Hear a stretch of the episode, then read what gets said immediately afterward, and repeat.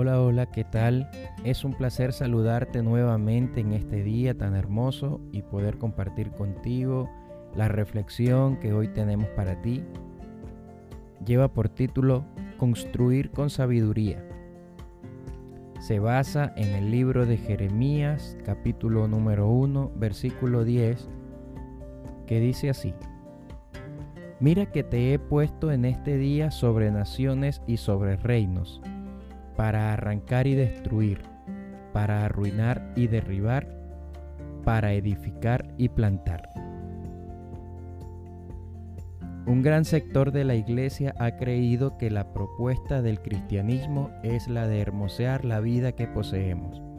De esta manera, la persona que llega al arrepentimiento y se incorpora a la iglesia del Señor frecuentemente experimenta modificaciones muy leves en su vida.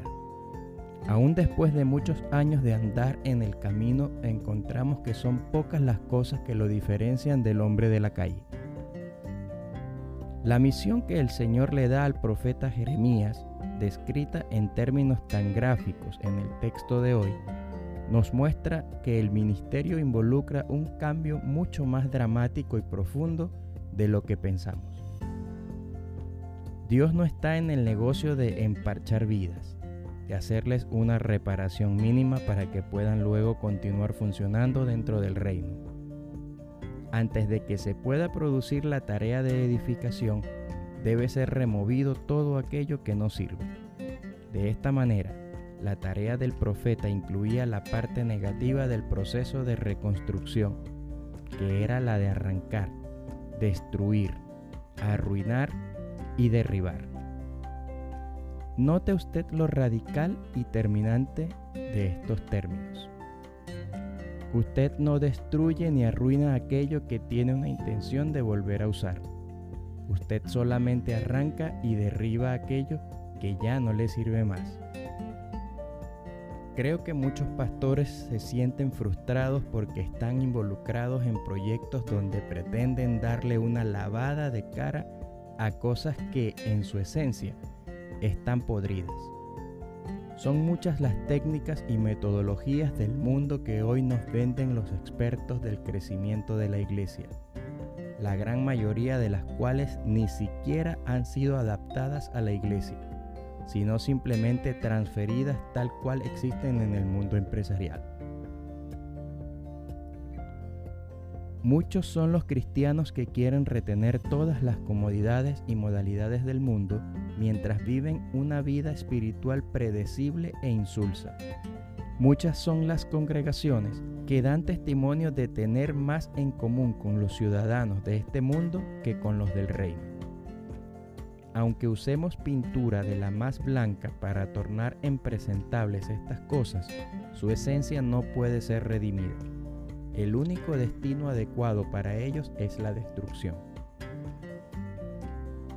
Seguramente a esto apuntaba Jesús cuando dijo que nadie corta un pedazo de un vestido nuevo y lo pone en un vestido viejo, pues si lo hace, no solamente rompe el nuevo, sino que el remiendo sacado de él no armoniza con el viejo. El principio que señala está claro llega un momento en el que el vestido viejo está tan desgastado que no vale la pena repararlo. La solución es tirar el vestido viejo y guardar el paño nuevo para otra cosa. Para pensar, el apóstol Pablo señala en Romanos capítulo 6 verso 4 que somos sepultados juntamente con él para muerte por el bautismo, a fin de que como Cristo resucitó de los muertos por la gloria del Padre, así también nosotros andemos en la vida nueva. Nuestro destino espiritual cuando llegamos a Cristo no es el taller de chapa y pintura, es la muerte. Solamente de la muerte se puede obtener una vida nueva.